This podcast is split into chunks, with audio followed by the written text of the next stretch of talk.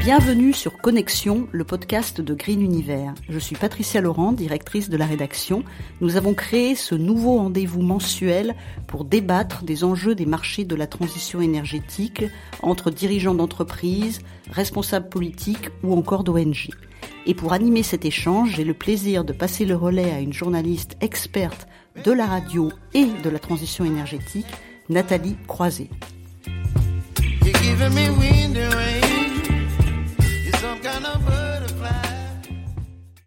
Merci Patricia Laurent pour cette entrée en matière. Je suis toujours ravie de collaborer avec Green Univers. L'année 2024 s'annonce en effet euh, très riche hein, sur tous les sujets euh, qui nous concernent. Bienvenue dans Connexion, le podcast de Green Univers, ce nouveau rendez-vous mensuel pour débattre des enjeux des marchés de la transition énergétique et échanger entre acteurs du secteur. C'est donc le cinquième épisode, un épisode qui va euh, tourner autour du sujet de l'industrie verte avec cette question, l'Europe peut-elle tirer son épingle du jeu? Pour en parler, je suis ravie d'accueillir Karine Vernier. Bonjour. Bonjour.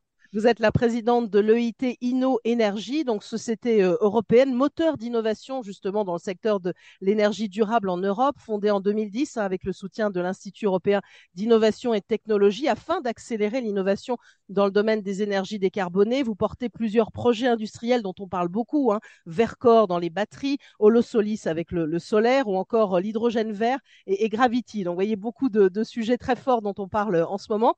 Et puis on est ravi aussi d'accueillir Philippe Bolo. Bonjour.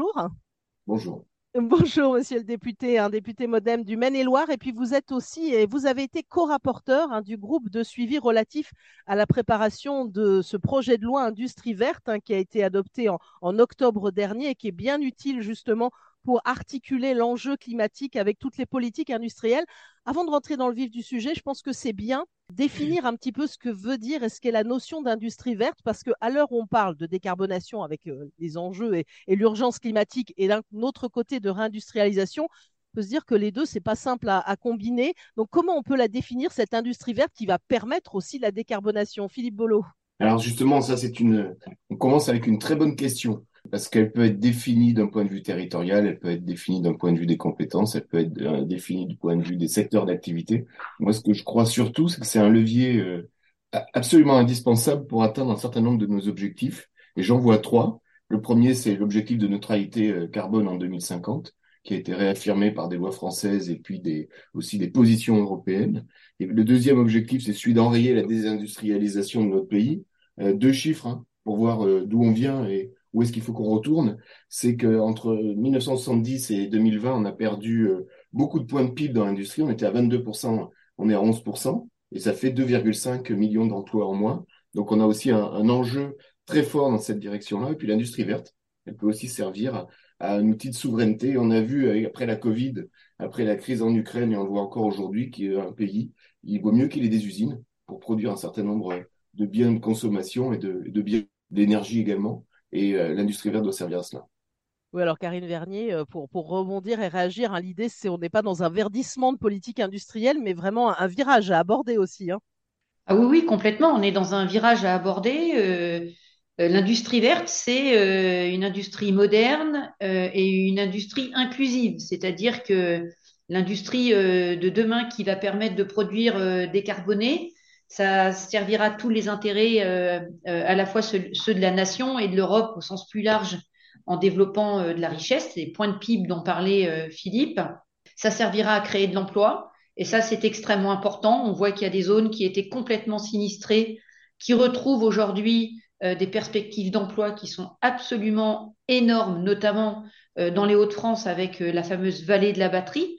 on voit que énormément de choses euh, vont arriver là-bas et énormément d'emplois spécifiques à cette activité-là vont être créés. Et puis enfin, c'est une, c'est une industrie qui est 4.0 euh, au sens où elle ne génère pas d'émissions de CO2, euh, elle est extrêmement propre, elle ne, ne, consomme pas de ressources, ou en tout cas le moins possible de ressources premières de la planète. Et donc, c'est en ce sens, c'est une aubaine, c'est quelque chose d'absolument incroyable. Et on pose aujourd'hui les bases des 100 euh, prochaines années. Donc c'est fondamental que l'Europe, que la France joue un rôle important. Alors ça, c'est important le sujet dont vous parlez parce que c'est un sujet évidemment mondial. Hein. c'est un peu la question aussi qu'on pose dans, dans, ce podcast.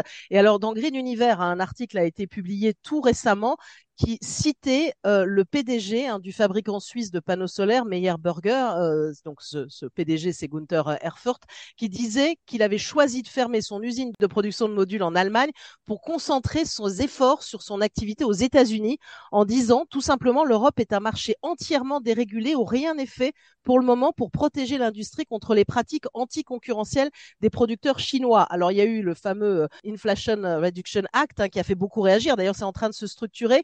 Est-ce que l'Europe est vraiment à la traîne? Euh, Est-ce que la France finalement a pas pris aussi une longueur d'avance? Qu'est-ce que vous en pensez sur ce sujet-là? Parce que c'est fort quand même de voir un industriel qui dit non non, moi je me concentre sur les États-Unis et c'est l'inquiétude qu'il y a eu aussi avec euh, l'IRA, hein, Karine Vernier.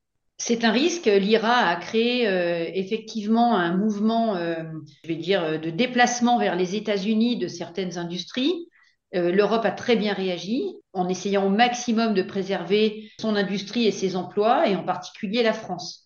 Sur le sujet spécifique du photovoltaïque, on a lancé à la fin de l'année 2022 l'Alliance européenne euh, du euh, solaire qui s'appelle European Solar Industrial Alliance, ESIA. La vocation première de cette euh, alliance, c'est de proposer à la Commission européenne des règles qui vont protéger le marché en Europe. Donc ces règles sont en train d'être établies, non pas par InnoEnergie qui n'est que animateur de cette alliance, mais par l'ensemble de la filière. Et donc il faut que les choses se fassent. Ça ne fait que un an que les travaux ont démarré. On voit déjà euh, des discussions extrêmement intéressantes euh, se profiler. Donc, je pense que euh, sous quelques mois, on aura un dispositif qui permettra, d'une part, de protéger les, la production européenne, de lui assurer un débouché, et d'autre part, de conditionner ce débouché à des critères nobles comme, d'une part, le prix, parce qu'il faudra que le prix soit quand même compétitif, d'autre part, une vertu euh, écologique à la production, donc des émissions de CO2 associées, ou un bilan CO2 associé aux, panneaux qui seront produits en, Europe, mais également un bilan éthique, parce qu'il ne faut pas oublier qu'en Europe, on a quand même des conditions de travail, quand on les compare aux conditions de travail chinoises, qui sont, je veux dire, euh, extrêmement euh, précieuses pour le salarié.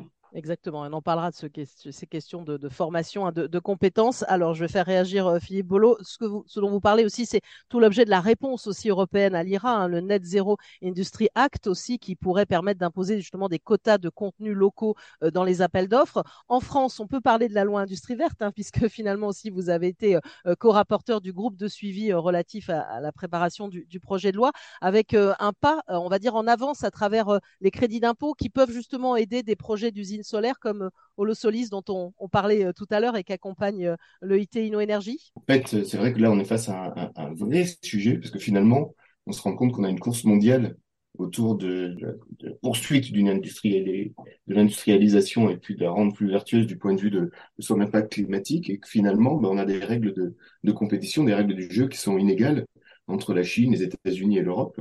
Euh, elles sont, euh, ces règles du jeu elles reposent notamment sur euh, le prix, l'accès à, à l'énergie. Ça, c'est une première règle. Ensuite, les, les, règles et les exigences en matière de d'émissions de, de, CO2, d'émissions de gaz à effet de serre et puis l'offre qui peut exister aussi sur ces grandes régions du monde pour développer une industrie verte. Et il faut absolument regarder ce sujet-là, parce qu'on a à plusieurs reprises là tout de suite parlé du, de l'Inflation Reduction Act, mais on a aussi un, un mouvement depuis 2021 de de décarbonation de, de l'industrie chinoise qui rentre aussi dans ce jeu de la concurrence. Et l'Europe, parfois, effectivement, est très exigeante, très vertueuse, mais elle n'impose pas des règles de réciprocité. Elle a peut-être du mal à le faire, c'est logique, puisqu'on est sur une, une notion de marché mondial. Mais ça, il faut corriger cette affaire-là. Et on a aussi le sujet du, des mécanismes d'ajustement carbone aux frontières qui peuvent, qui peuvent être importants. Et c'est absolument essentiel, ne serait-ce qu'au niveau français, parce que si on met en place une loi industrie verte qui va permettre d'avoir des industries, dans le domaine des, euh, de, l'électronique, dans le domaine de, des batteries, dans le domaine du stockage de l'énergie, etc., si c'est que pour que dans quelques années, elle n'arrive plus à survivre à ces règles euh, inégales au niveau mondial, ça serait euh, avoir donné un coup d'épée dans l'eau. Donc, c'est véritablement important pour la, la, je vais dire, le retour sur investissement de, de tout ce qu'on met sur la table aujourd'hui pour pour construire ces industries vertes. Et puis c'est aussi pour avoir des règles qui, à l'inverse de ce que vous venez de, signaler, euh, permettent de faire le mouvement euh, inverse qui va faire en sorte que des industriels d'autres régions du monde vont se dire bah c'est intéressant de venir en, Europe et en France. Alors, vous avez parlé du mécanisme d'ajustement aux frontières hein, qui commence à se mettre en place graduellement. Ça sera à partir de 2026 avec l'idée que les entreprises justement qui importent des produits euh, polluants hein, vont devoir, on va dire, payer une, compensation. Euh, est-ce que certains se disent, on se tire un peu une balle dans le pied parce que justement, il y en a certains qui vont carrément aller ailleurs, hein, parce que finalement, ça va être trop compliqué, ça va rajouter de, la lourdeur, lourdeur administrative. Qu'est-ce qu'on peut en penser l'un et l'autre de ce mécanisme? Est-ce que ça peut être une bonne solution ou est-ce que finalement, comme vous l'aviez dit, l'Europe est très exigeante et ça va, risque finalement euh, de se retourner contre nous? Karine Vernier. Bah, pour l'instant, c'est une excellente solution puisqu'on voit des industriels chinois qui commencent à s'installer en Europe et en particulier en France. Ah, ça, c'est très bien, il faut en parler. je dirais que l'effet, il est positif puisque ça crée de la valeur euh, sur nos territoires, ça crée de l'emploi. Euh, là où il faut être prudent, c'est qu'il ne faut pas qu'on devienne l'usine du monde. Il faut qu'on préserve euh, notre connaissance scientifique et qu'on et qu'on gagne en, je vais dire, en, en savoir-faire lorsque on travaille avec ou pour euh, des, industries chinoises. Ça, c'est important. Mais aujourd'hui, il n'y a pas d'effet pervers et au contraire un effet positif. Et, euh, donc, il faut qu'on mise dessus. De toute façon, pour développer une industrie euh, souveraine en Europe, il y a trois volets. Le premier, c'est la production. On a aujourd'hui des gigafactories dans différents domaines. On a des gigafactories qui ont été annoncées dans le domaine photovoltaïque, dans les batteries, etc. Le deuxième, c'est la réglementation. C'est-à-dire que si on ne euh, légifère pas pour protéger le marché européen, pour encourager à produire européen et à consommer européen, on n'y arrivera pas. Je vous renvoie au bonus automobile. Mmh. On a décidé de ne plus euh, accorder de bonus automobile à certains types de véhicules, notamment des véhicules chinois. Le résultat, c'est que les Chinois baissent leur prix pour compenser l'absence de bonus automobile. Donc, si on ne raisonne que par le prix, ça ne fonctionnera pas. D'où les critères éthiques que j'appelais tout à l'heure et les critères euh, de, contenu carbone. Et le troisième point qu'il ne faut pas négliger, c'est la consommation. Hmm. C'est-à-dire que si euh, on a aussi une, éthique nous-mêmes de consommation qu'on achète européen, ça se passera différemment. Il hmm. faut que l'État s'engage, les États, pas que l'État français, que les États s'engagent dans l'achat public à acheter européen. Il faut que l'on contraigne, lorsqu'on fait appel, qu'il y a des appels d'offres, pour déployer des centrales photovoltaïques, il faut que l'on contraigne à acheter européen, parce que sinon, il y a une incohérence, c'est-à-dire qu'on va produire en Europe et on n'achètera pas européen. Donc ça n'a aucun sens. Il faut que tout ça, ce soit une combinaison qui matche. Sinon, ça ne marchera pas. Donc là, c'est la réponse, on va dire, du politique, hein, Philippe Boulot, parce que là, il y a vraiment un accompagnement à faire, mais très fort, parce que là, euh, vous en avez parlé, hein, Karine Vernier, vous avez parlé de contraintes. Hein. C'est pas du tout, là, on n'est plus dans la, dans la démarche volontaire, mais il va falloir vraiment, il va falloir y aller, il n'y a pas d'autre solution. Et avec aussi autre chose derrière, il faut quand même du financement pour tout ça, parce que quelque part, il y a besoin de l'accompagnement des États, l'accompagnement financier des États pour, euh, pour avancer. Je, voudrais quand même euh, réagir à, ce que vient de, de dire Karine. Et effectivement, on a d'un côté la production, donc c'est l'objet, euh, l'objectif de l'industrie verte, produire des différentes choses, et euh, on a aussi l'achat, et les deux se rencontrent, hein, sinon le, marché ne tient pas.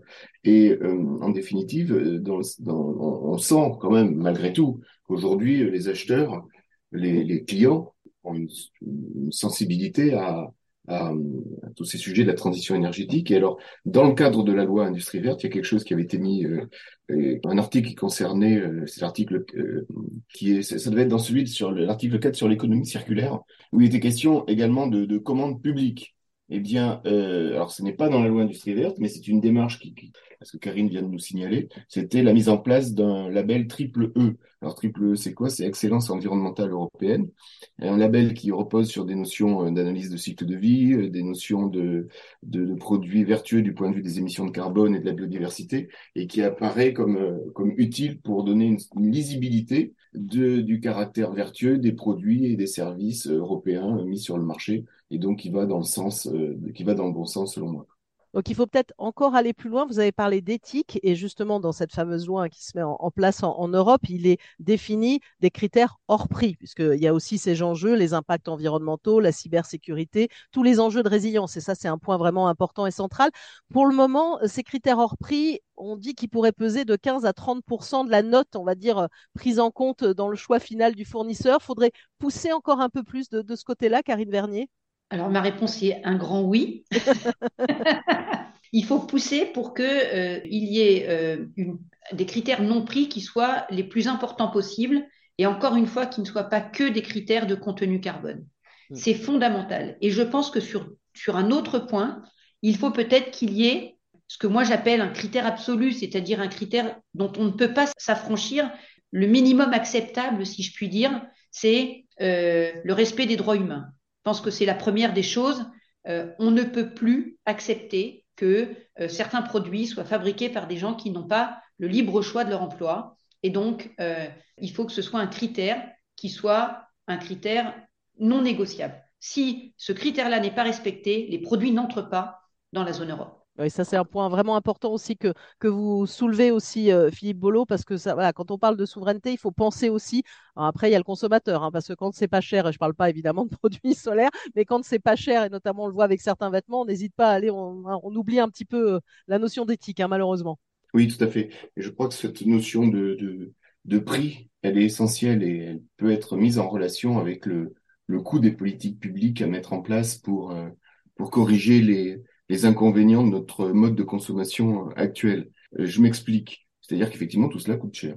Il va falloir mettre en place des, des aides publiques pour, euh, pour que justement les règles du jeu françaises et européennes soient plus attractives et qu'on fasse venir des industries vertueuses pour justement adresser des réponses aux, grands enjeux des différentes transitions qui sont face à nous. Mais ces coûts supplémentaires, je crois qu'ils sont absolument incontournables parce que on peut se dire on va pas les, financer parce qu'on sait aujourd'hui que la dépense publique est contrainte par, euh, par une autre exigence qui est celle de maîtrise de la dette. Mais euh, si on fait l'impasse sur ces coûts-là, eh finalement, il faudra qu'on paye un jour. Parce qu'on continuera à poursuivre les, dérèglements du monde euh, en, en, matière de climat, en matière de biodiversité, en matière de droits humains. Et à un moment donné, on arrive sur un mur où il faut corriger, remédier à ces inconvénients-là. Et c'est là où il faut payer. Et donc finalement, euh, ce qu'on pourrait considérer comme des économies d'aujourd'hui seront des coûts de demain. Donc euh, anticipons et euh, à un moment donné, il faut savoir produire à, un prix un peu plus élevé, parce que chaque fois qu'on produit bas et qu'on consomme à des prix bas, dans des règles, euh, l'environnement préserve inutilement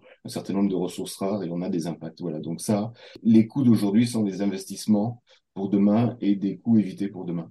Oui, alors ce sujet aussi du, rôle de l'État, du soutien de l'État que j'évoquais déjà, hein, Karine Vernier, vous, vous le dites, hein, les investisseurs, ils vont pas peut-être venir dans les premières étapes, ils ont besoin aussi de cet accompagnement pour après venir aussi euh, continuer à bonder et puis permettre le développement de cette industrie verte. Oui, et si vous voulez, ce que je pense, c'est que ce que dit Philippe est tout à fait juste. Il va falloir qu'il y ait du, un soutien de la part de l'État. Il y en a déjà un, pour être très clair, hein, qui est loin d'être négligeable. La France accompagne énormément le développement de l'industrie verte. Oui, c'est ce que je disais, ce crédit d'impôt qui fait peut-être aussi la différence entre la France peut-être et le reste de, de, l'Europe. En tout cas, on a eu cet exemple allemand, mais là, il y a aussi la force de ce choix dans, dans la loi.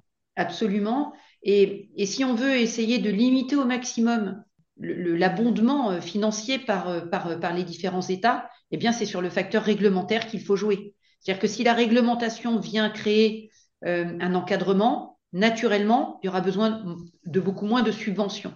Et donc, c'est encore une fois, je reviens sur le triptyque, mais il est fondamental. On ne peut pas compter que sur des aides d'État, ça n'a aucun sens parce que, à un moment, les États vont s'épuiser. Donc, il faut encadrer tous ces marchés-là. Et, on, a réussi, à le faire sur les batteries. Euh, la, réglementation batterie est en place. On, doit être capable euh, de le faire sur euh, le photovoltaïque.